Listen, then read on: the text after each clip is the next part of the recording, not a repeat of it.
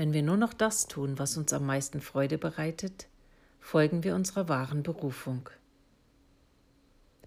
Lebenslange Weiterbildung und Lernen wird dann zu einem wunderbaren Hobby und lässt uns automatisch zu einem Experten auf unserem Gebiet werden. Als Experte werden wir überall gebraucht und verdienen, was immer wir wollen. Und weil es der Weg der Freude ist, können wir es gar nicht mehr Arbeit nennen. Doch wie komme ich dorthin? Indem ich mir zuerst einmal bewusst werde, was macht mir so viel Freude und so viel Spaß, dass ich es auch dann tun würde, wenn ich kein Geld dafür bekommen würde. Welche Talente und Fähigkeiten besitze ich? Was kann ich besonders gut?